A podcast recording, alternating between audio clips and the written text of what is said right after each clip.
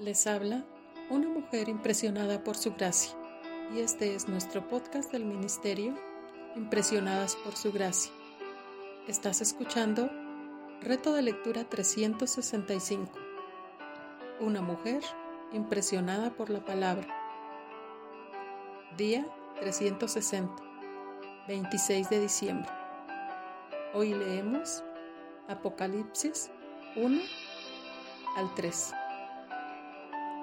Cristo y las iglesias. Si alguna vez te has mudado a una nueva comunidad y has tenido que seleccionar una nueva iglesia a la cual asistir, sabes lo difícil que es examinar y evaluar una iglesia y su ministerio. Imponentes edificios pueden albergar congregaciones moribundas o muertas en tanto que estructuras modestas tal vez pertenezcan a asambleas viriles en marcha por el Señor. La iglesia que pensamos que es rica puede resultar ser pobre a la vista de Dios. Apocalipsis capítulo 3, verso 17. En tanto que la iglesia pobre en realidad es rica. Apocalipsis capítulo 2, verso 9.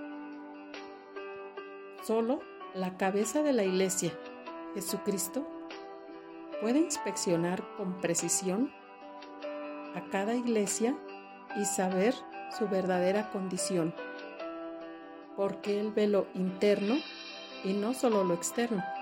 Apocalipsis capítulo 2, verso 23. En estos mensajes especiales a las siete iglesias de Asia Menor, el Señor le dio a cada asamblea una radiografía de su condición. Pero su intención es que todas las iglesias lean estos mensajes y se beneficien de ellos. Pero el Señor también estaba hablando a individuos. Y allí es donde entramos tú y yo. El que tiene oído, oiga. Las iglesias se forman de individuos y son los individuos los que determinan la vida espiritual de la asamblea. Así que, al leer estos mensajes, debemos aplicarlos personalmente al examinar nuestros corazones. Finalmente, debemos tener presente que Juan era pastor de corazón, procurando animar a estas iglesias durante un tiempo difícil de persecución. Antes de que Cristo juzgue al mundo, debe juzgar a su propio pueblo. Ezequiel capítulo 9, verso 6 y Primera de Pedro capítulo 4, verso 17.